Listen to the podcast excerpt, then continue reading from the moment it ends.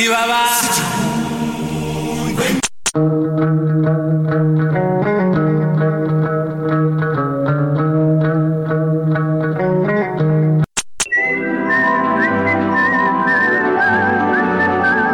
Fiquem todos prontos, pois está começando.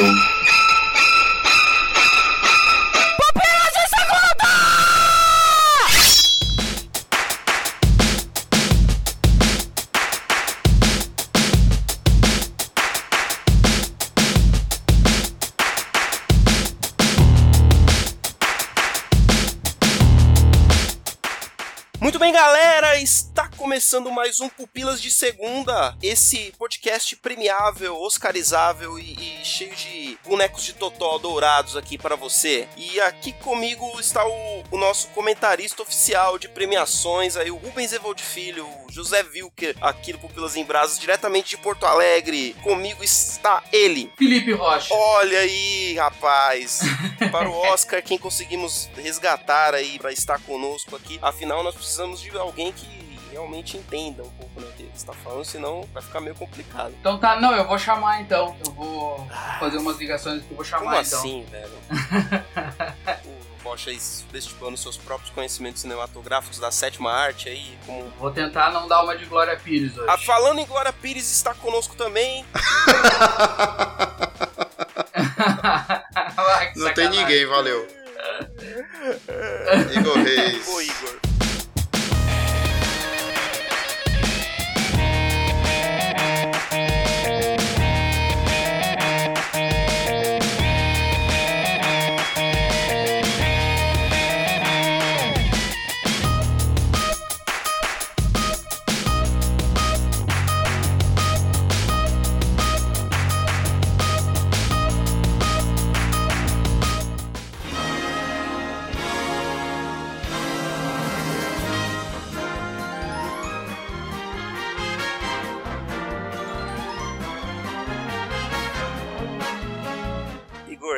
Igor Reis tá aí fazendo essa função aí que é muito importante desde que Glória Pires comentou aquele fatídico Oscar, nós sempre temos que ter alguém pra fazer às vezes aí, pra fazer a- esse papel de não sei opinar. Mas ô Igor, tô falando sério aqui, cara, você, pô, meu, a gente entende a situação aí, não tem cinema, tal, mas assim, sempre tem aquele primo que traz o filme lá nas suas andanças pelos pelos exterior, tal. Eu sei, mas é é porque assim, eu considero de uma forma. Pra que que serve o filme? Não é pra você se divertir? Se divertir. E eu acho assim, porque tipo, é, eu assisti, eu vi algumas críticas sobre Lady Bird, tipo, esse filme eu não assistiria, entendeu? Agora vários outros sim, eu vou assistir, A Forma da Água, por exemplo, Eu, Tônia, eu vou assistir, porque são filmes que me chamam a atenção. Agora, Lady Bird não me chamou a atenção, então eu acho que não vai me entreter, então eu não vou ver. Igor está aqui representando você aí, ouvinte, que também tem essa mesma opinião de que o Oscar tem vários filmes aí que estão lá, mas que não são interessantes.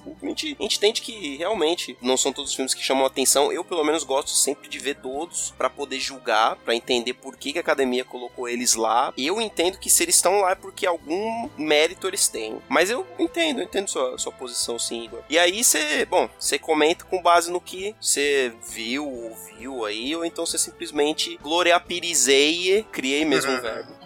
E aí, nas nossas nossos comentários aqui, sim, porque ouvinte, você não ouviu errado, nós vamos falar sobre o o Oscar 2018, que rolou aí recentemente aí, e vamos aí comentar porque a maior premiação aí do cinema mundial, eu sei que todos os nossos ouvintes são amantes da sétima arte aí, e vamos lá então, né, fazer esses comentários aqui, vamos fazer dentro da mesma ordem que foi apresentadas as premiações, eu acho mais, mais bonito, mais, mais legal, Mais elegante, né? De... mais elegante.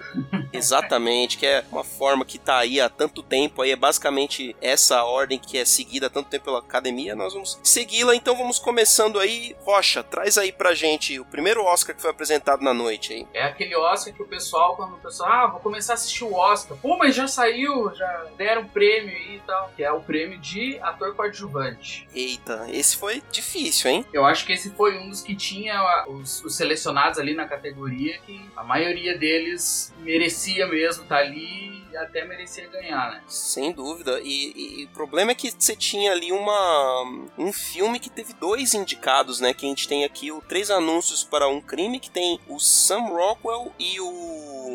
O Woody Harrison. E o Woody Harrison. Não, não é ele ainda, pô.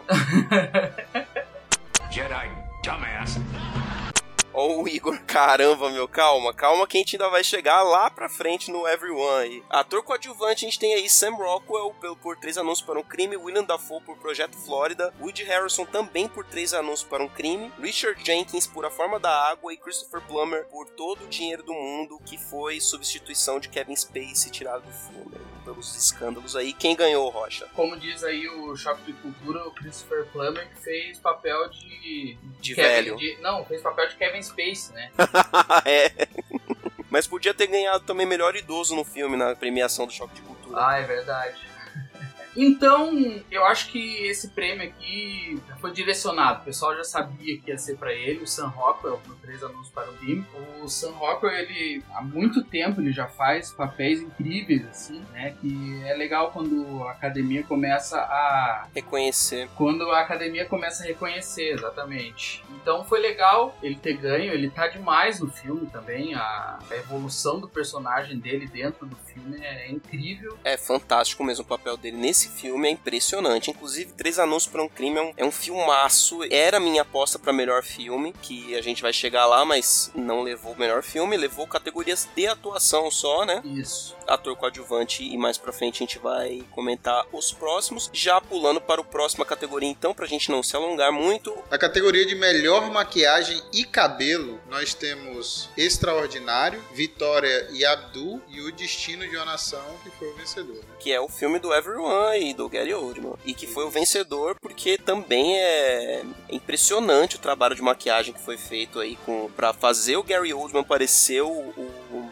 Winston Churchill, cara. Foi realmente impressionante. Pois é, cara, eu não achei, cara. Desde o início eu não consegui tirar o Gary Oldman, eu, só- eu não conseguia ver o Churchill ali. Sério, cara. Tipo, é aquela coisa, pra mim, ok, é um ator representando o cara. Tá. Entendeu? Tipo, quando você tá num, assistindo um filme, é, tirando a, suspensão de descrença, você quer acreditar que aquela pessoa ali é, no caso, o Winston Churchill. E, cara, eu não consegui ver ninguém além do Gary Oldman. Caramba, meu. Pô, cara, pra você É. ver como que é, né? É, pra mim, eu comprei, cara, de cara, assim. Eu não, não vi não vi o Gary Oldman, inclusive. Como a gente vê o Gary Oldman, sei lá, no Profissional, no próprio Batman. Ele é uma- um ator muito versátil, assim. Pega papéis, assim, que não tem nada a ver uma coisa com a outra. Mas, cara, como maquiagem, assim mesmo, não vou nem entrar no mérito de atuação que a gente vai falar depois. Mas como maquiagem mesmo. Tanto que meu voto foi pro Extraordinário. Que não sei quem chegou a assistir. Eu não assisti, cara. Não assisti Extraordinário, mas pareceu também um bom trabalho de maquiagem ali no, no menininho. Pois é, esse sim, você não consegue ver o, o ator, o- foi o mesmo que fez o quarto de Jack, né? Sim, eu esqueci o nome dele. É o. É, acho que é Jacob Tremblay. Jacob é Tremblay, coisa assim. isso. É um guri demais também, ele é muito bom atuando. Cara, você não vê traços dele, você não consegue.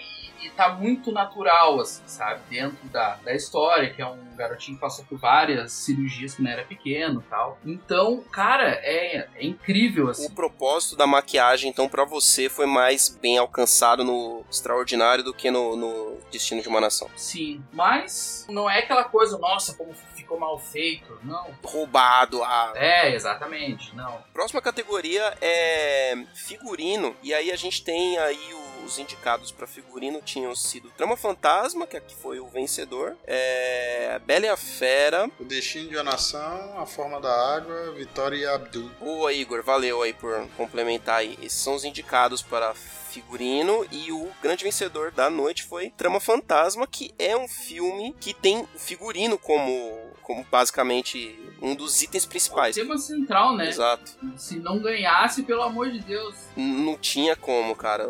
E assim, é um filme que tratou com bastante seriedade a questão da moda, tal, o filme do... Enfim, pra quem não sabe aí, ô, ô, Rocha, fala aí sobre Trama Fantasma, você gostou bastante do filme. Eu gostei, cara. Na realidade, o Trama Fantasma, ele usa a moda aí, né, como o pano de fundo para um romance, né? Um romance bem Esquisito, né? tóxico, como diria, né? Mas aí na realidade o, o filme ele trata disso. Ele é um, é um alfaiate, né? Que ele se apaixona por uma garota, transforma ela numa musa dele, né? Pras, pras roupas ali e tal. E, e daí mostra a relação deles, enfim.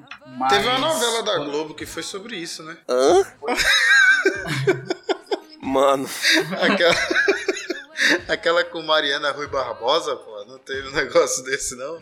Marina Oi Barbosa? É, isso. Marina Rui Barbosa. Eu achei que você tava falando da Tititi, Ah, Cara, isso é velho que tinha- demais aí. que tinha o, o, o Jacques Leclerc. Jesus, mano, ó, cara, vamos deixar isso pra quando tiver o pupilo sobre novela, né? Rogerinho, tem o Marcos Frota, Rogerinho. O Marcos Frota, belíssimo, um ator no circo dele.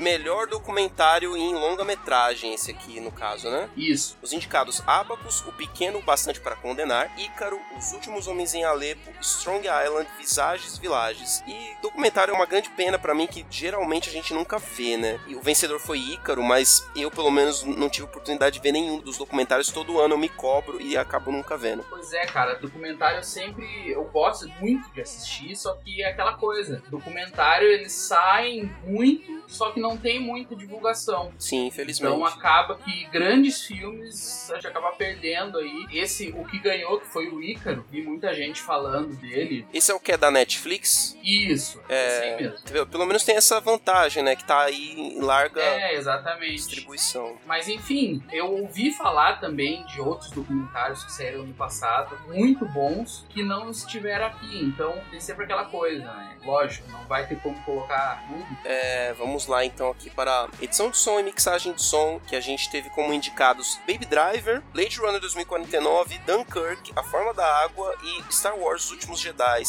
Nas duas categorias a gente teve os mesmos cinco indicados e o mesmo vencedor para as duas estatuetas que foi para Dunkirk.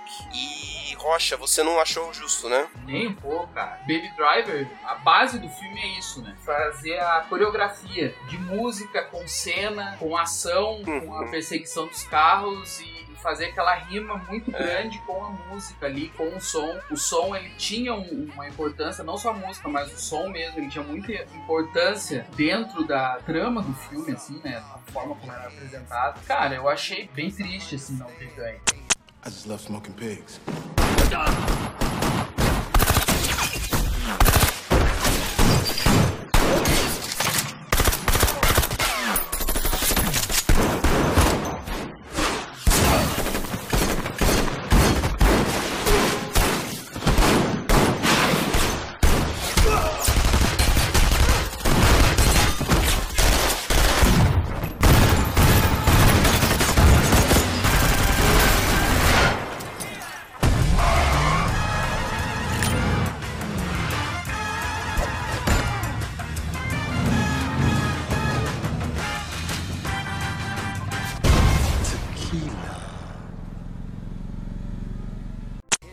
tem que ver que Dunkirk também foi bem feito essa parte, né? Toda aquela a, a recriação de todos aqueles sons, do som dos Spitfires. Normalmente filmes de guerra, guerra. eles tendem a ganhar nessa categoria. Sim, E se você levar em consideração que o Christopher Nolan ele já faz os filmes dele pensando, por exemplo, em cenas de IMAX, né, onde o som é muito, muito presente, muito forte, né, essa questão dos detalhes e tal. Então ele trabalha já levando muito em consideração isso. Próxima categoria, então, aqui a gente tem é, design de produção. É design de produção, né? Próxima categoria? Isso é direção de arte. Direção de é, arte. design. Tem aqui a Bela e a Fera, Blade Runner 2049, O Destino de uma Nação, Dunkirk de novo e A Forma da Água. E o vencedor. Foi A Forma da Água. E aí a gente tem o primeiro prêmio da noite pra Forma da Água.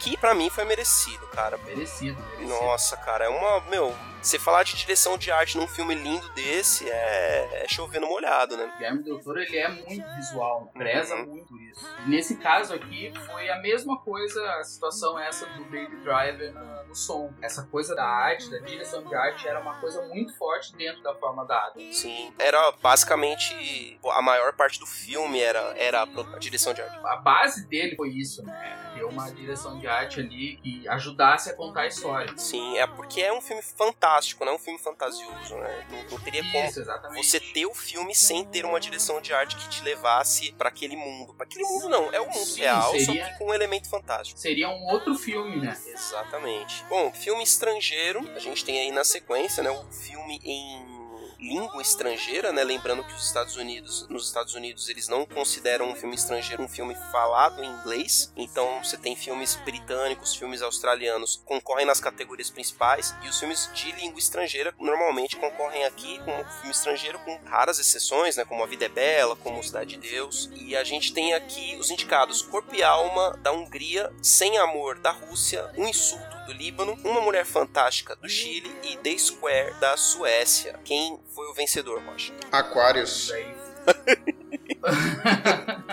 Olha aí, hein? Pô, a cara. crítica, hein? Faltou, faltou. Era pra ser bingo, né, cara? Felizmente. Mas já tá legal o sucesso que ele fez lá fora, já eu acho que já é um grande reconhecimento, assim, né? O Mas podia estar aqui pelo menos indicado, né? podia. Quem foi o vencedor? Foi uma mulher fantástica, né, do Chile. Legal também ter um representante da América do Sul ganhando e tal. Só que, pô, o Chile ganhar antes do Brasil. É complicado, cara. Putz, meu. É, meu, a Argentina já ganhou antes do Brasil também, né? Que os filmes do. Pois é. Bom, paciência. Mas vendo aqui, é, nesse prêmio foi o primeiro prêmio que começou a mostrar que esse Oscar seria um pouco diferente do tradicional. Que teve. Esse foi um Oscar bastante marcado pelo início, né? Muito pequeno ainda, mas início de, de mudança de visão da academia. assim. Sim, uma, uma inclusão maior, uma. Exatamente. É, então esse filme ele conta a história de uma transexual. O papel principal é de uma atriz e cantora transexual ah, chilena. Primeiro prêmio da noite que começou a mostrar essa ideia de diversidade e tal. Vão ter mais prêmios, vão fazer história, né? Esse foi um Oscar que ele teve muitas conquistas que marcaram a história do Oscar, né? 90 anos do Oscar, coisas que nunca tinham acontecido, né, aconteceram. Esse é um deles, né? Inclusive a gente tem uma gafe aí na transmissão da TNT, o nosso Rubens Evald Filho aí, o comentarista de cinema odiado por muitos, amado por não sei quem, é, deu uma, uma gafe absurda com relação a essa menina e a TNT teve ir lá pra dar uma, uma limpada no- na situação. Cagou porque- no maiô, né? Sim. Deu uma cagada no maiô. Feio, cara, feio, feio, feio. A transmissão já é ruim, cara, com aquele povo falando por cima. E aí você tem uma É dessa, não. Vamos aí então, pra próxima categoria, Rocha, qual que é? A próxima categoria, então, é de atriz coadjuvante. Atriz coadjuvante, quem são as. Isso, que teve a, a cantora Mary J. Blige, de Mudbound, Lágrimas sobre o Mississippi, Alison Jenny, de Eutônia, foi a, a vencedora, Leslie Manville, de Dama Fantasma, a Laurie Metcalf, que é a mãe da, Da Lady Bird, e a Octavia Spencer, a Forma da Água, que é a, a amiga da, Da da, da principal. Isso. Então, Alison Jenny foi a, a grande campeã, merecidíssima, eu achei, Merecidíssimo. Eu vi o filme um dia antes do Oscar, eu tava bem, bem seguro de que seria ela a vencedora, cara. Cara, que papel difícil, né? Você assistir. E você vê, no final do filme, você tem lá, não, isso não é um spoiler, né? No- nos créditos de filmes baseados em, em- em fatos reais, geralmente aparece a pessoa real, né? Cara, era ela, cara! Idêntica, incrível, idêntica. incrível. Incrível, incrível. O que eles fizeram de, de caracterização de todos os, os personagens, de todas as pessoas, foi incrível mesmo. Incrível. Inclusive, gente, ó, Eutônia é um filmão, cara. Eu gostei bastante e fiquei depois me perguntando, pô, meu, será que não cabia estar ali indicado pra melhor filme? Mas sei lá, Pois né? é. Eu, pra mim, tinha como. Não deu pra entender. Claro, eles podem indicar até 10 filmes esse ano. Esse ano Foi só nove. nove. É, então, É o 90 aniversário, daí tem que ser 9. pode ser que tenha sido isso aí mesmo. É meio triste, porque Eutônia, principalmente, cara, poderia ter sido indicado aí Poderia. nessa categoria. E, e, assim, recomendo fortemente aí Eutônia. É um filme que ficou pra trás também, né? Porque não foi indicado a melhor filme, então as pessoas talvez não estejam falando com tanta força quanto os que foram indicados a melhor filme, os que foram mais premiados. Esse foi o único Oscar do filme, mas eu recomendo bastante aí. Verdade isso, verdade. Próxima categoria a gente tem aí melhor curtinha de animação aí, a categoria que geralmente é meio que normal a Pixar levar e esse ano nós tivemos uma mudança aí nessa regra aí da Pixar levar todos os curtos de animação. A gente teve como indicados Dear Basketball, Lu Negative Space, Garden Party e Revolting Rhymes. E aí quem ganhou foi o nosso Dear Basketball, filme do Kobe Bryant. E agora nós temos um jogador da NBA aí com um Oscar. Achei legal também. Parece que tem a trilha sonora do John Williams até, meu. Eu fiquei com muita vontade de ver É mesmo, cara? E aí, junto aí do curta de animação, a gente tem a categoria de melhor animação, que tem aí o Igor. Quem foram os indicados para melhor animação? Então, melhor animação foi o Poderoso Chefinho, Viva a Vida é uma Festa, O Touro Ferdinando, Com Amor Van Gogh e The Breadwinner E aí a gente teve aí como vencedor, que como não poderia deixar de ser, a Pixar. Pixar, né? Viva, a vida é uma festa. Eu fico triste de novo aqui, porque Viva foi o único filme desses cinco que eu assisti. E eu queria muito ter visto, pelo menos, esse The Breadwinner e o Com Amor Van Gogh, parecem ser filmes, assim, fantásticos, fora desse círculo de Uhum. filmes de animação infantis, assim. É, é verdade. Eu acho que foi. Eu também não assisti, o meu caso é o mesmo do Adriano, mas eu acho que eles deram uma falhada aí. Eu acho que eles se equivocaram.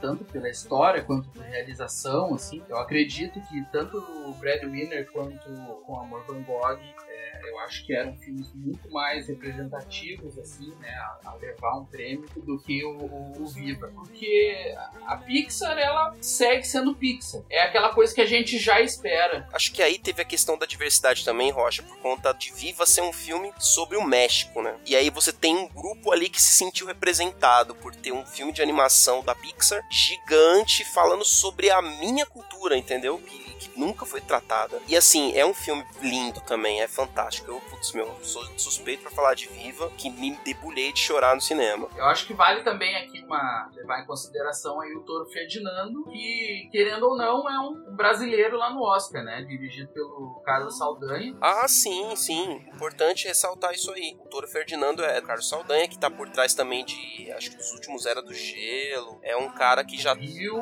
Rio, é um cara que tá bem conhecido já lá. Já tá consolidado já. E a gente nunca lembra, né, cara? pois é. Dizem que esse Toro Ferdinando também é um filme bem legal, que tem uma, tem uma mensagem de proteção aos animais e vegetarianismo e tal, veganismo. Diz que é bem legal, bem interessante, assim. Ele levanta questões bem importantes, assim. É, é, cara, eu ouvi falar bem de Poderoso Chefinho também, por incrível que pareça. Então, a gente nunca sabe. Próxima categoria, a gente tem aí melhores efeitos visuais. E aí é aquela categoria do que os nerds sempre ficam de olho aí, porque sempre tem os filmes mais blockbusters aí, os filmes de herói. E a gente teve Blade Runner 2049, Guardiões da Galáxia Volume 2, Kong, a Ilha da Caveira, Planeta dos Macacos, a Guerra e Star Wars, Os Últimos Jedi. E esse foi um que eu me lasquei na minha aposta, porque eu achei que ia ser Planeta dos Macacos, a Guerra, pelo trabalho que eles fizeram ali, que eu pessoalmente fiquei impressionado. E aí É, eu também achei. tivemos como vencedor Blade Runner 2049. Esse foi o único que eu assisti quase tudo, hein? Olha aí, Olha aí.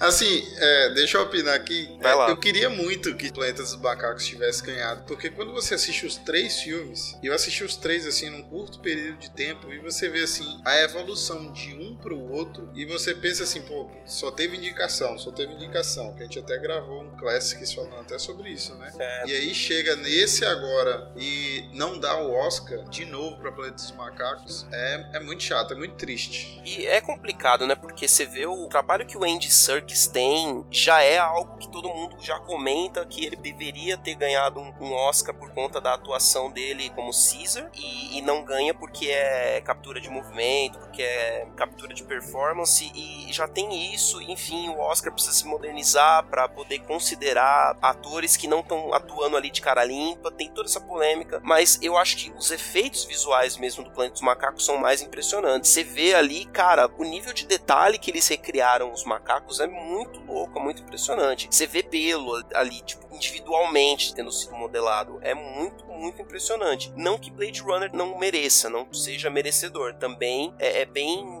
impressionante o, o trabalho que eles fizeram ali recriando toda aquela atmosfera do filme original é louvável, é uma coisa impressionante. Mas, né, paciência, né? Vamos ver aí, porque não dá pra saber nem se vai ter outro Planeta dos Macacos pra eles tentarem de novo. Vamos lá pra próxima categoria então. Então, melhor montagem. Tem Em Ritmo de Fuga de novo, Dunkirk de novo, Eutônia A Forma da Água e Três Anúncios para um Crime. E como a minha opinião aqui é profunda como um pires, eu não sou capaz de opinar.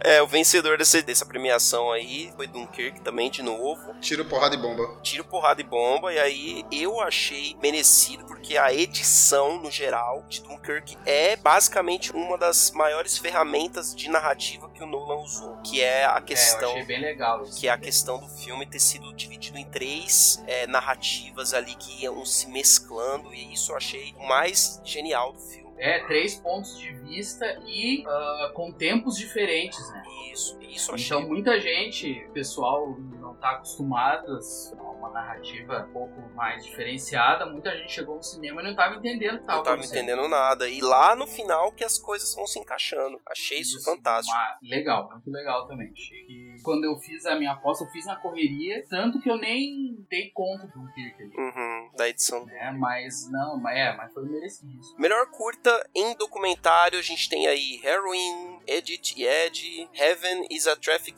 on 405, Knife Skills, Traffic Stop. E aí, ah, de novo, cara, não vi nenhum. Vencedor foi Heaven is a Traffic on 405. E aí, não sei, cara, alguém tem aí alguma coisa pra falar de curta de documentário? Nem perto. Normalmente essas que são de curta, né? E como é o, a próxima categoria ali também, que é Que é o curta-metragem, já fala aí. Normalmente a gente não assiste, é mais difícil a gente assistir. Então, o curta-metragem é o The Calby Elementary, My Nephew Emmett, The Silent Child foi venceu, The Eleven O'Clock e What You Want. Também não assisti nenhum. Mas vendo o- aquele clipezinho na hora da indicação, ali na hora da que eles vão ler o- o vencedor, me deu vontade de ver, cara. Vários, ah, ah, principalmente o que ganhou, né? Esse The Silent Child, me deu uma vontade de Aham. ver bastante, cara. Toma vergonha na cara e ver, né? Roteiro adaptado. E aí temos aí também uma, uma briga bonita que foi entre os indicados Artista do Desastre, Me Chame Pelo Seu Nome, A Grande Jogada, Logan e Mudbound, Lágrimas sobre Mississippi. E aqui a gente tem aí uma, uma grande vitória para os nerds aí, tendo um filme de super-heróis sendo indicado numa categoria principal da principal premiação do cinema aí, tendo Logan aí, com esse roteiro adaptado sendo indicado e totalmente vencido aí Ignorado. ignorado aí, tendo vencedor foi Me Chame Pelo Seu Nome aí, que também eu não esperava. E eu achei que, que a, a academia ia, ia seguir aí, mas talvez tenha sido prejudicado um pouco pelo pelos escândalos aí com James Franco, aí, o artista do desastre. Por, eu achei que seria o vencedor por ter ganhado outras premiações. Não assisti o filme, mas me parecia ser o grande concorrente aí É, eu acho que esse também foi prêmios. pra diversidade, né? Isso. Se não me engano, foi esse daqui que é o que é o indicado, o ganhador de Oscar mais velho. Mais foi? velho até hoje, sim. É o, esse roteirista. Acho que 89 anos, se eu não me engano. Então eu acho que foi muito ali. É, James Ivory. Isso. que também ele, ele é gay assumido, então ele, ele trabalha muito forte na, na militância também. Então eu acredito que foi muito por isso também, Oscar de conhecimento, né? porque ele tem ali grandes nomes ali concorrendo com ele, foi o, a grande jogada, que foi o Aaron, Aaron, Aaron Sorkin, Sorkin. que é um grande roteirista. Sim. o próprio Logan que a gente conversou é uma, uma história diferenciada, né? Sim. Se levar em consideração enfim, super-heróis. Mudbound eu assisti e é um filme incrível. É, eu quero muito ver esse filme, não mesmo. consegui ver antes do Oscar. Ele é muito bom. Então eu acho que assim, ah, o Chame pelo seu nome, ele é um. Eu não li o livro ainda também, ele tá na, na minha lista ali, eu vi o filme. Ele é uma história simples. É mais simples, não é mesmo? É, mas, enfim, ele, ele é bem contado, ele é visualmente ele é muito bonito, Sim. né? Fica aquela, aquelas dúvidas que a gente tem, né? Ah, por que ganhou tal? Bom, mas é isso aí, né, que a gente tem aí na- nessa categoria. Então, beleza, vamos aqui dar uma pausa aqui nos indicados e ir para a leitura de comentários. Daqui a pouco a gente volta.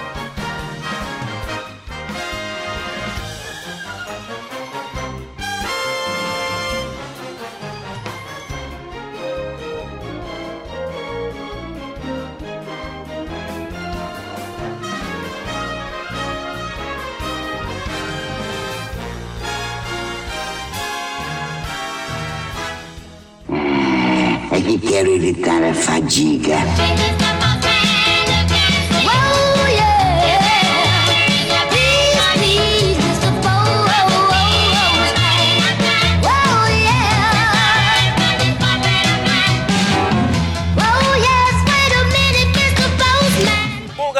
Aqui então para a leitura de comentários, que é a razão desse programa estar sendo gravado, estar sendo transmitido aqui e disponibilizado para você, para você poder ter esse feedback aqui Pupilas em Brasas, né, para você ter a sua voz ouvida por nós, para você ter o seu a sua participação aqui conosco nessa conversa aqui que é o podcast, né? O podcast é essa conversa em que nós falamos, você escreve pra gente. Mas antes, vamos aqui para uma a, a nossa tradição aqui no Pupila de Segundo, que é as indicações de podcast. Queria também saber se, se os ouvintes estão gostando assim de ter indicações de episódios de podcast aí, se vocês estão conhecendo coisas novas aí. Eu, já vi algumas pessoas aqui comentando e achei legal. Igor Reis, qual que é a sua indicação de podcast para essa semana? Então, minha indicação de podcast é o Aerocast. Não sei se você conhece o Aerocast, Adriano. Nunca ouvi falar Pois é, é um podcast que sobre aeroporto. é sobre aeroporto, sobre avião. Nesse caso aqui, que é o Aerocast 30, ele fala sobre o acidente do Mamonas Assassinas. Completou um ano, esse podcast completou um ano no dia 2 de março, que foi quando os Mamonas Assassinas sofreram o acidente. E nesse podcast aqui, eles são muito técnicos, mas, tipo assim, eles mostram ponto a ponto. Tem de várias outros, outras ocasiões, mas eles mostram ponto a ponto para onde eles foram no dia, que eles fizeram acho que três, quatro shows desse dia. E aí tem até o áudio da torre conversando com o piloto. Com o piloto e com o copiloto. Caraca, velho. Caraca, velho. Tipo, eu que eu sou muito fissurado nesses caras, as mamãos assassinas. E é de tirar o fôlego você escutando esse áudio, velho. Que é até o último momento o áudio. Nossa, velho. Isso aí eu, eu ia falar, meu, que.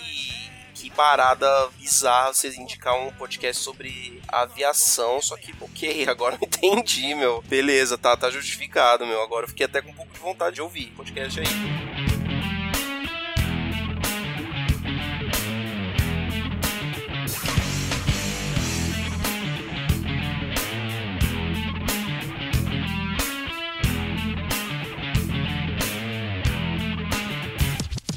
Mas a pior de todas é minha mulher.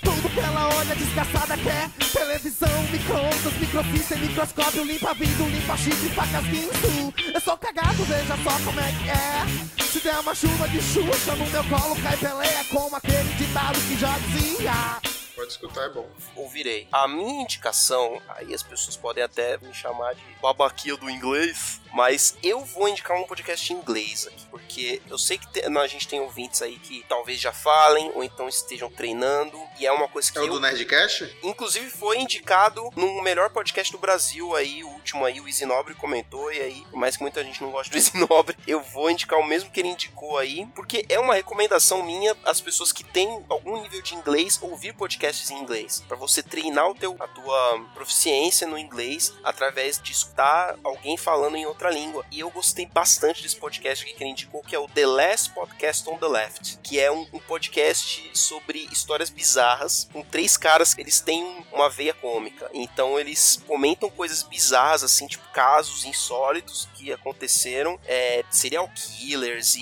e com seitas e aparições e, e coisas assim Caraca. bizarras, só que com um tomzinho de, de humor. Então, por mais que sejam às vezes alguns assuntos que são bem pesados, fica sempre bem leve de ouvir. E eu achei bem legal. Eu vou é, indicar o, o episódio 300, que é o episódio 1 de uma série sobre Jonestown. Enfim, é um incidente que ocorreu com um líder de uma seita nos Estados Unidos na década de 70, que foi bem é, alardeado aí na, na época. É um- enfim, que teve uma repercussão muito grande, que teve foi bem trágico, assim, teve uma tragédia muito grande é, envolvendo esse caso. Se vocês conseguirem tipo, pegar a- a- a- o espírito aí, vocês vão querer ouvir os cinco episódios, eu achei bem legal. E tem outros aí, eu, eu tô ouvindo vários aí agora. Esse é, essa é a minha recomendação de hoje. Vamos então para os comentários, Igor Reis. Pode ler aí o primeiro comentário aí, que é do Pupilas em Brasas número 111, sobre Stranger Things e It, a Coisa. 112. 112. Então, eu acho que o pessoal ficou com medo de comentar nesse podcast. Pode ser, pode ser. Por isso que tivemos poucos comentários aí. Tivemos dois comentários. É muito feio, viu, ouvintes? Isso. Vocês ficaram com medo do Pennywise, mas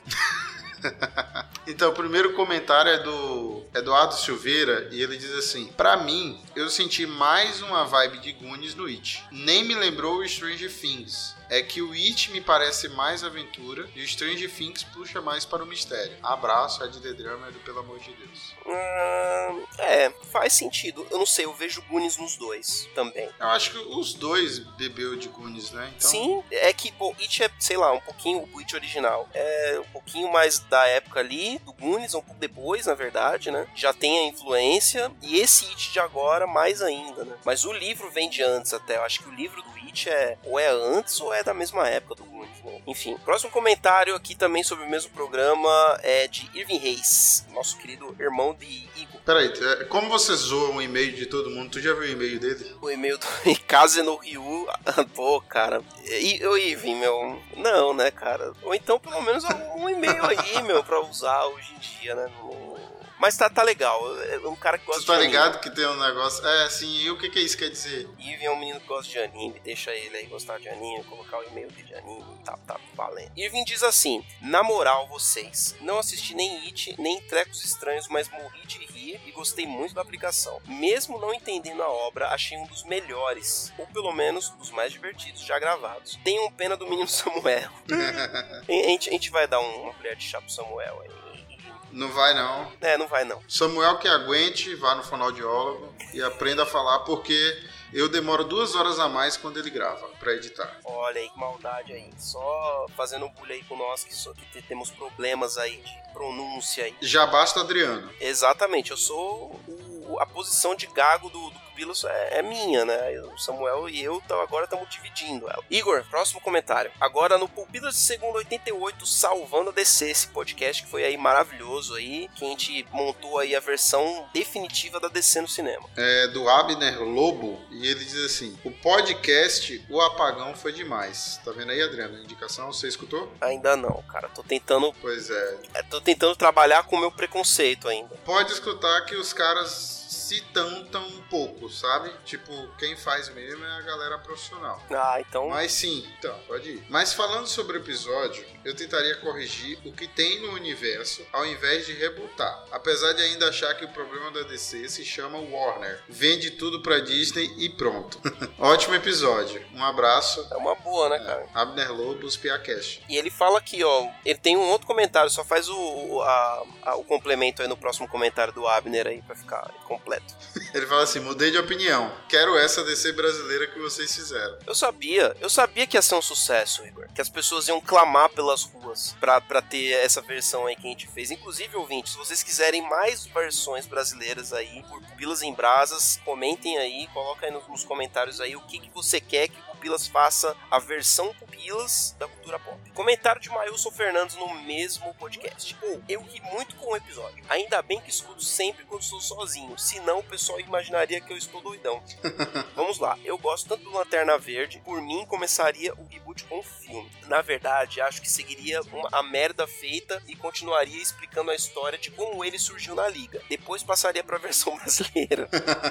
com os seguintes atores para os papéis, vai vendo aí. Marcelo Taz como Lex Luthor, Seu Jorge como Lanterna Verde John Stewart, Luciano Zafir como Superman, achei ok, achei bem legal. O Luciano Zafir, ele foi o Superman numa série. Tipo, não mostrava que ele era o Superman, tá ligado? Mas tipo, ele tinha capa, tinha não sei o quê. Cara, não Rapaz, não, eu tenho hein? essa lembrança. Não Não, era numa não, hein? novela, pô. Era quando passava Lois em Clark. Lois Nossa, Clark. não era o Jim Kane mesmo, que era o Lois and Clark? Não, pô, tinha alguém da, de uma novela da Globo que fazia um super-herói. Tipo, de vez em quando mostrava ele em cima do telhado, tá ligado? Fazendo aquela posição do Superman. Eu tenho Caraca. isso na minha lembrança, velho. Ok, né? Matheus Solano como Coringa, que eu também achei perfeito, que ele tem uma cara de louco. Antônio Fagundes, o Fagundão como Jorel, pai do, do Superman, não o, o irmão do irmão do Jorel. E se não desse certo, demitiria todo mundo e colocava o Rodrigo Hilbert pra fazer todos os personagens. Um abraço, galera. Também gostei dessa ideia. Seria tipo sexo frágil? Seria tipo os filmes do Ed Murphy, que ele faz todos os personagens.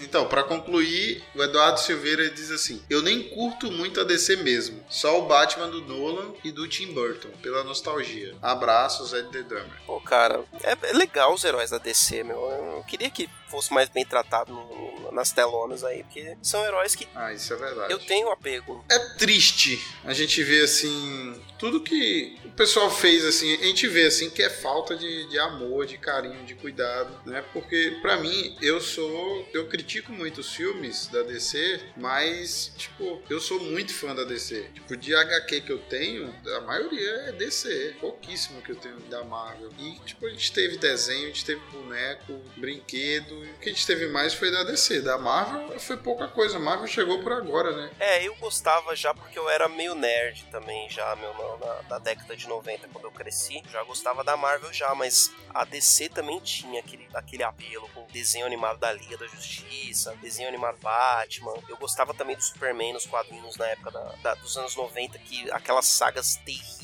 que eu- hoje eu vejo que eram terríveis, mas eu gostava pra caramba. Morte, o Retorno do Superman. Batman, então, sempre gostei, cara. Sempre foi o meu herói favorito de bolso. Então, sou meio suspeito pra falar. Bom, é isso aí. Esses foram os comentários. Aqui, mais uma vez, a gente pede a vocês que comentem. Comentem mesmo. Vão lá no site, façam a sua opinião valer. A gente vai ler seus comentários aqui. E vamos voltar agora para os Oscars 2018. Bora lá.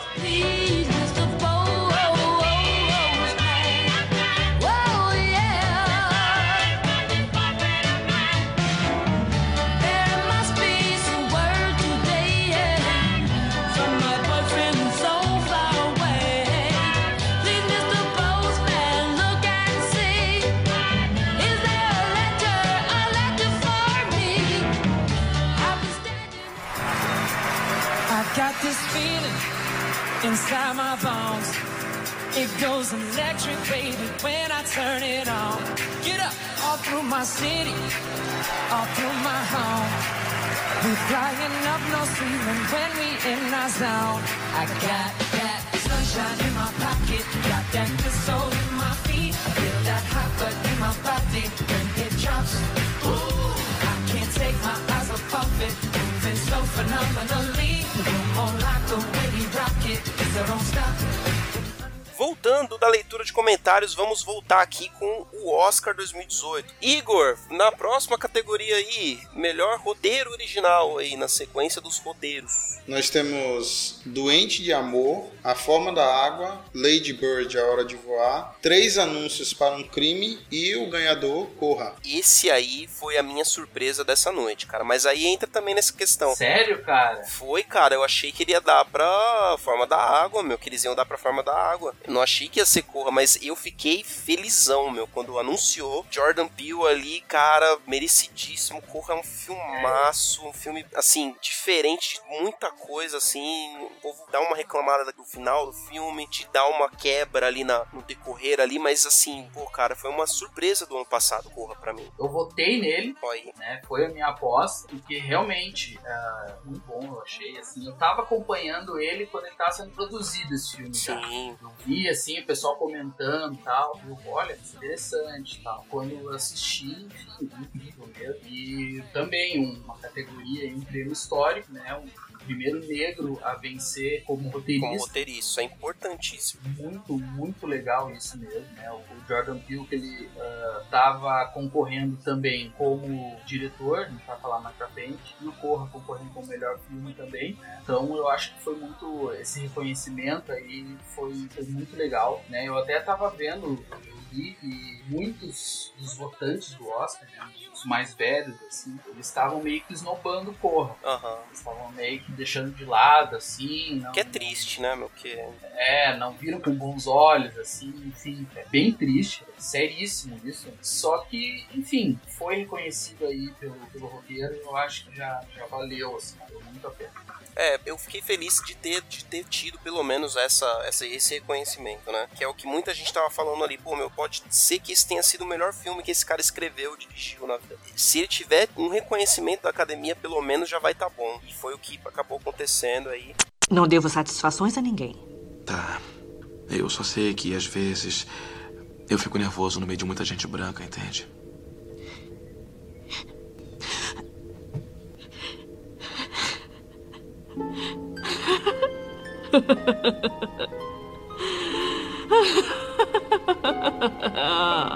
Ah, oh, não, não, não, não, não, não, não, não, não, não, não, não, não, não, não. Você é mesmo diferente, mas não é a minha experiência, nem um pouco. Os Armitages são tão bons para nós. Nos tratam como família. Próxima categoria aí, melhor fotografia, a gente tem os indicados Blade Runner 2049, O Destino de uma Nação, Dunkirk, Mudbound, Lágrimas sobre o Mississippi e Forma da Água. E aqui eu achei que ia dar Forma da Água e deu Blade Runner 2049. Eu fiquei bem impressionado, hein? Pois é, né, cara? Esse aqui eu acho que foi um daqueles também que. aqueles prêmios que eles dão assim meio pela carreira. O Roger Dix. Tiozão malucão quando foi pegar o. Isso, é. Foi engraçado eles. Eu acho, cara, que foi isso também. Foi um prêmio assim, de reconhecimento por tudo que ele já, que ele já fez. Foi o primeiro Oscar dele, né? Isso, só pra vocês terem uma ideia. O cara, ele, ele foi diretor de fotografia de filmes como Sicário, o 007 contra Skyfall, Caraca, hein, meu, o cara é bom, hein? né? Que é um. O Skyfall é, é lindo, Sim, assim. né? ambos os filmes que você citou aí são É. fantásticos a fotografia. Bravura Indômita, cadê mais aqui, ó? O Leitor, tem mais. É. o No Country for Old Men é o É, onde os fracos não têm vez. Onde os Fracos Não Têm Vez, então. Ó, tava na hora desse cara ganhar um Oscar, hein? Pois é, cara, ele já. Ele tem grandes filmes aqui. E você vê, às vezes esse, esse nem foi o melhor trabalho dele, mas a academia ela é conhecida por fazer isso de vez em quando, né? De pegar um É, cara aham. que não ganhou um Oscar, mas merecia muito, e aí os caras vão e dão o Oscar pra ele. Muitas vezes não é pelo melhor trabalho dele, que aconteceu também com o Martin Scorsese. Ganhou por Isso, Infiltrados e o cara é. dirigiu, pô, meu Bons Companheiros, Cassino, é, enfim. E você vê que, pô, esse ano tava mais tranquilo pra ele que não, não tinha o Emmanuel Lubezki, né, concorrendo, né? Ah, é, pois é. cara, pra você. Aqui, ó. O Sonho de Liberdade foi feito pelo Roger. Caraca, meu, olha aí, velho. O cara Ah, já então- demorou pro cara ter ganhado esse Oscar aí. Era pra ter ganhado pelo Sonho de Liberdade. Bom, eu nem vou ver lá quem ganhou no, no ano do Sonho de Liberdade, que senão. Roger Dickens ele já foi indicado 14 vezes ao Oscar, sendo que em 2008 ele tava concorrendo por dois filmes. Olha, e não, ganhou. O cara tinha dois lives. Esse foi o, o Oscar da Justiça também. Outro que foi assim também foi no, no ano do Hateful Eight, dos Oito Odiados, que ganhou por trilha sonora o O Ennio Morricone. Ennio Morricone, cara, e ele não tinha um Oscar, velho. Exatamente. Bom, enfim, o Oscar tem dessas. Próxima categoria a gente tem aí quem, Rocha? A próxima categoria, então, é trilha sonora original. Acaba sendo os, né, os mesmos aqui, porque eu acredito que seja uma, uma categoria que tenha poucos, né? Poucos músicos. Sim, de peso, né? Fazem. É, de peso. Então começa ali com Hans Zimmer, do. Alexandre Desplat, Forma da Água, foi o vencedor. Achei bem merecido também. Bem merecido. John Williams, pelo Star Wars Último Jedi. Johnny Greenwood, uh, Drama Fantasma, também é um- Hum, foi um baita Sim, concorrente. é uma trilha sonora muito bonita do Trama Fantasma. Fantástico, fantástico também. Carter Burwell por Três Anúncios para um Crime. Que tem uma trilha sonora que eu não tinha reparado muito, mas ela é boa, cara. Porque ela compõe pra o clima do filme, né? É, Eu acho que o é. John Williams é o que tá mais deslocado aí. Eu acho que. Porque John Williams é- é- ele é indicado pelo mesmo motivo pelo qual a Mary Streep é indicada. Eles fazem um bom trabalho no geral, mas não se destaca Sim. aqui. O John, o John Williams, nesses últimos filmes de Star Wars que ele tem feito trilha sonora, é muito coisa reciclada. É um- uma trilha sonora que não se destaca muito. Concordo. Tanto que eu achei, se não me engano, eu até tinha, eu tava na cabeça que o último, o penúltimo Star Wars, o episódio 7, tinha sido feito pelo Michael Giacchino. Não, o Michael Giacchino fez a do Rogue One. Ah, tá. Então foi isso que eu me confundi. E, e você vê que foi diferente. Teve, Foi a- diferente. teve toda a cara do. Michael Giacchino ali, que é outro Exatamente. maravilhoso compositor de filmes. Aí. Filmes da Pixar, aí Giacchino é fantástico. Melhor canção original, deixa eu trazer essa aqui, porque nós temos aqui Mighty River, de Mudbound, que é uma canção bonita. Stand Up For Something, de Marshall, que eu achei linda também. Andra Day canta demais. The Mystery of Love, de Me Chame Pelo Seu Nome. This Is Me, de O Rei do Show. E o vencedor de Viva, Lembre de Mim. Hoje eu tenho que partir, lembre de mim. Ô, musicão! Putz, como eu tava torcendo pra essa música ganhar, cara, mas eu É, foi demais. eu achei que não ia. Eu achei que eles iam dar pro rei do show aí, que, é, que era filme de musical, né?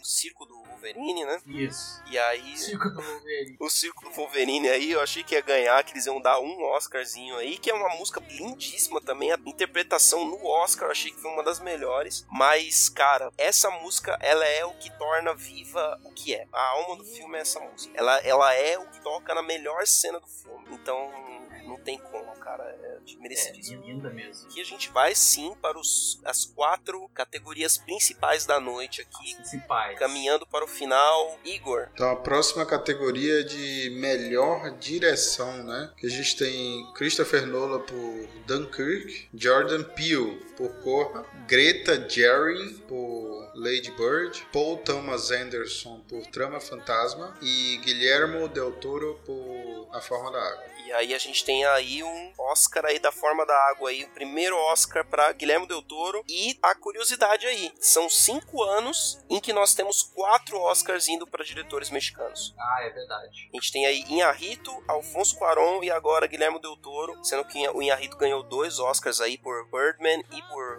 o The Revenant, filme do DiCaprio e do Urso. E a gente agora tem Guilherme Del Toro. Se não me engano, acho que só ano passado não foi. Sim, ano passado foi o La La Land, né, o Damien Chazelle. Isso. Só o ano passado que não foi um, um mexicano. Tem que ver se o Chazelle não tem nenhum pezinho lá né, também, não sei. Aí, uma outra curiosidade aqui também é que a Greta Gerwig, de Lady Bird, se não me engano, é a primeira mulher diretora a ser Indicada faz um tempo, né? Porque a gente teve até uma vencedora de Oscar de direção, né? Que foi a, Ah, sim, sim, a Catherine, Big a Catherine Bigelow por, por- pelo Hurt Locker lá, ex-mulher do James Cameron aí que venceu ele no mesmo ano do Avatar aí. É que tem bom tempo aí, tem, acho que essa ela deve ter sido a última mulher a ter sido indicada a um Oscar de direção e agora a Greta aí com esse filme Lady Bird aí que é um filme bem autobiográfico aí pelo que eu vou falar. Sim. Mas deu touro, né? Dá pra contar também que, que até rolou muito dessa, dessa polêmica, assim, e existem muitas mulheres diretoras que não são reconhecidas, né? mulheres eh, trabalhando com cinema independente, né? não só nos Estados Unidos, eh, que não tem, não tem vez, não tem chance, não chegam a né, grandes circuitos assim, de exibição e tal. Tanto que a Frances McDormand, ela chegou a comentar isso também. Sim. É, chega- chegando nela, a gente até comenta como, como foi lá a questão do discurso dela, mas é. Del Toro. Del Toro mereceu, pra mim mereceu é, essa premiação. Já merecia já tem um tempo, até que pra mim é um, um ótimo diretor. Ali ficou lá em Labirinto do Fauno. Enfim, eu gosto de Pacific Rim, embora não seja um filme de circuito de premiação. Enfim, eu acho ele um ótimo diretor, com com uma visão muito, muito peculiar. Eu achei Aham. justíssimo a premiação pra ele. Próxima, próxima categoria, ó, Rocha. Então é o de melhor ator, aí, me chame pelo seu nome, o Timothée Chalamet, Uhum. Chalamet, Chalamet. É. o Daniel Day-Lewis se aposentando, Cama Fantasma. Será? Bom, vamos ver, né? Pois é, né? Pois é. Eu tenho o Daniel Kaluuya por Corra, Gary Oldman por Destino de uma Nação e o Denzel Washington por Roman J. Israel Esquire. Exatamente. Aí tivemos aí agora sim muito grito. Gary Oldman vencedor aí com todo o seu overacting aí pela sua atuação em O Destino de uma Nação interpretando aí o, o nosso Winston Churchill. Eu achei uma fantástica interpretação.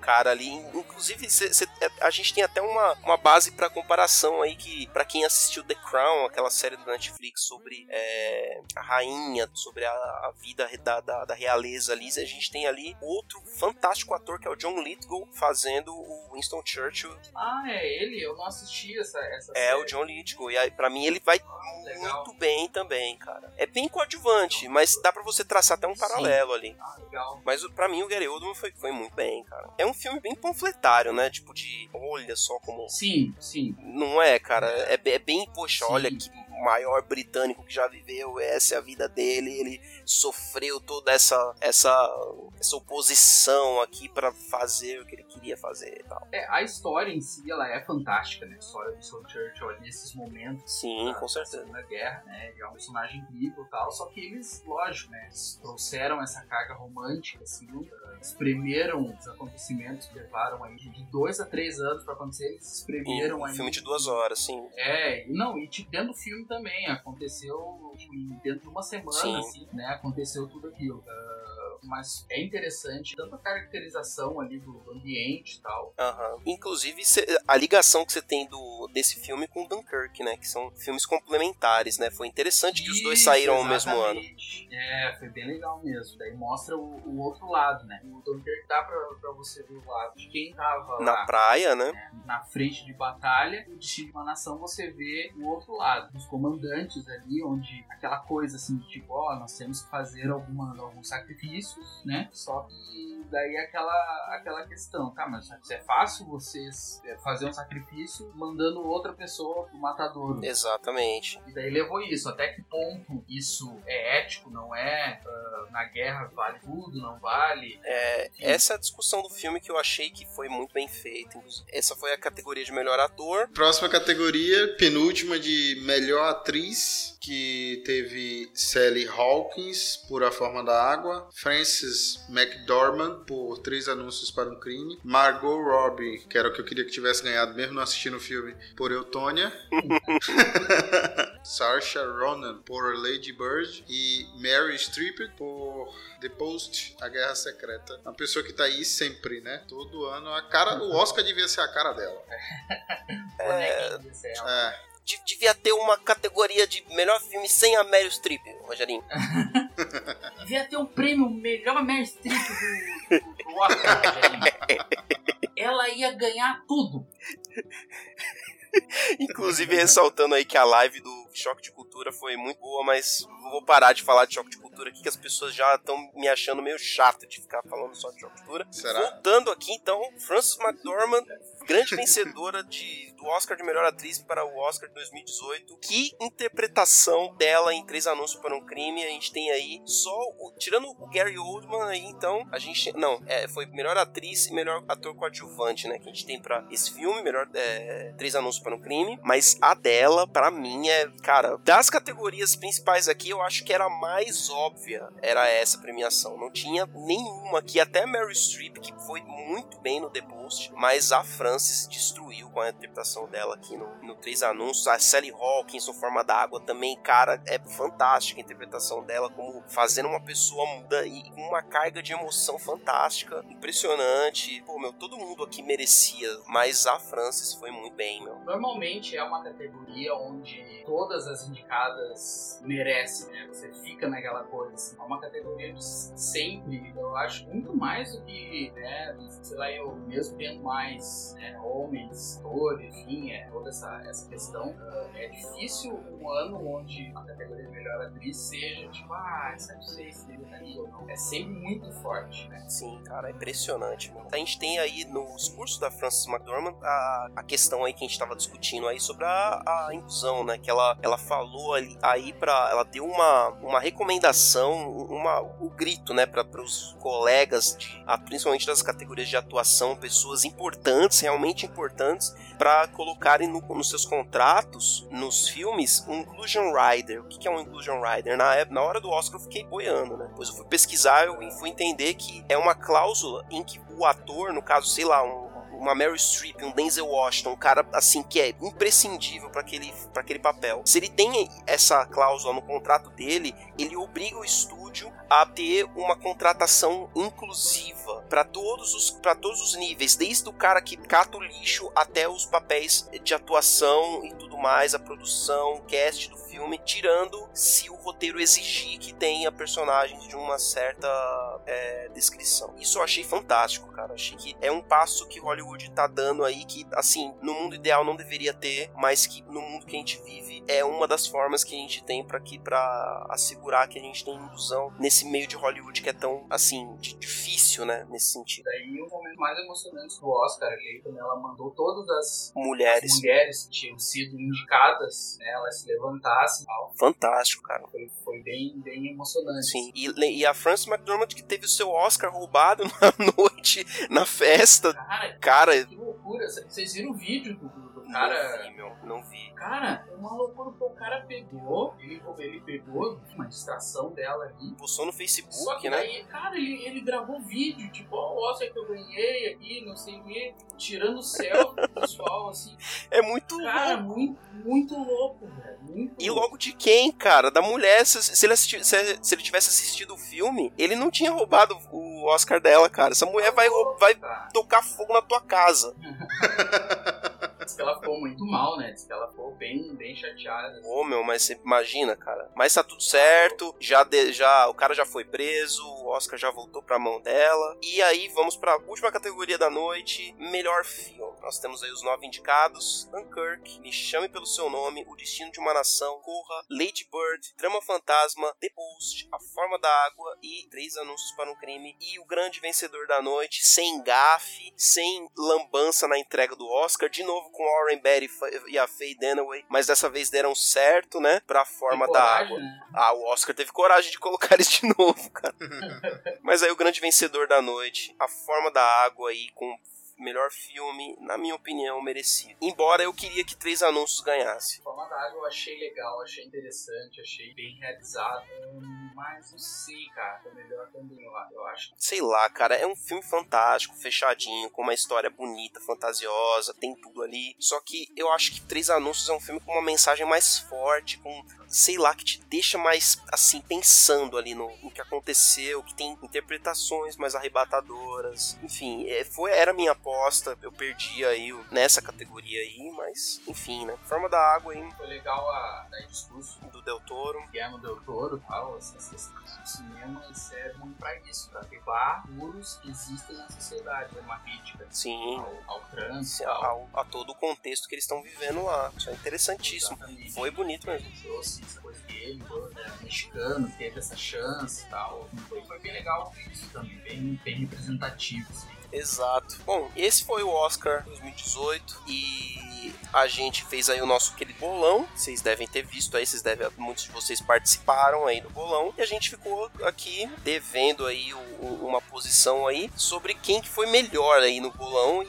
nós vamos anunciar aqui o- a pessoa que ficou na melhor posição, que foi o Nicolas Reis Siqueira. Parabéns, Nicolas. E a gente não conhece você ainda, você não está lá no grupo do Do Pupilas e não tivemos nenhum comentário seu também no site. Se você ouve o programa, você vai ficar sabendo agora. A gente vai entrar em contato com você também para você ter o seu parabéns oficializado. Tem, a gente tentar entender também como você chegou no site, né? A gente vai publicar lá também o ranking lá para todo mundo ver como foi. Quantas categorias que ele acertou? A pontuação dele foi 31 de 35, né? Que- É que não foi por categoria, né? Que a gente fez Ah, o sim, esquema de, de pontuação com, com peso, né? Sim. E aí ele acertou 30, e- 31 do- de possíveis 35. Então ele foi muito bem. Olha aí. Parabéns, Nicolas. E parabéns a todos que foram bem aí no, no bolão. Ano que vem tem mais. Não fique triste se você não foi bem. Assista os filmes que, que aí você tem mais chance de ir melhor no ano que vem. E esse foi o Oscar aí. Mais alguma consideração sobre o Oscar, Rocha? Sim, eu acho que faltou lembrarem mais de Projeto Flórida. Sim, com certeza, cara. Eu não, não vi Eu o acho filme ainda, mas também- pelo, pelo que eu vi, eu já vi que deveria estar mais lembrado aí. Ele também podia estar nessa listagem de melhor filme. E até mesmo, eu acho que a atriz principal ali, a atriz mirinha, Brooklyn Prince, eu acho que quando ela fez o filme, ela tinha coisa de 5, 6 anos. É incrível. Incrível. E você, você vendo ela ali. E eu acho que ela sim deveria também estar concorrendo a Melhor atriz Coadjuvante. pelo menos. É, eu ainda vou ver esse filme, tô com muita vontade, muita gente falando bem e falando que foi realmente injustiçado. E teve mais, né? Teve outros filmes aí também que foi, na minha opinião, Mãe poderia estar em algumas categorias aí, mas enfim, Hollywood teve um ranço aí com o filme. né, nem lembraram de nada. Nada, nada, nada. Só framboesa. Pelo menos não- ganhou nenhum, fra- nenhum framboesa, né? Só foi indicado. Igor, alguma consideração final do Oscar? Não sou capaz de opinar. Bom, com isso a gente termina aí a cobertura Pilas em Brasas do Oscar 2018 e esperamos você no 2019 aí com seu fraque, com seu vestido de gala. Nós estaremos aí mais uma vez cobrindo e é só até a próxima. Valeu! Hoje eu tenho que partir. Lembre de mim. Se esforce pra sorrir. Não importa a distância, nunca vou te esquecer. Cantando a nossa música, o amor só vai crescer. Lembre de mim. Não sei quando vou voltar. Lembre de mim. Se um violão você escutar, ele com seu triste canto te acompanhará. E até que eu possa te abraçar,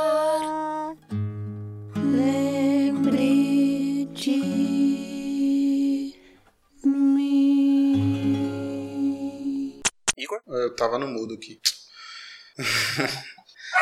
Eita! Vai lá. Ixi, Foi o que isso aí? Foi um papagaio? mano, não foi aqui não. É um cachorro aqui. Eu vou deixar no mundo o cachorro. Ê, amendoim.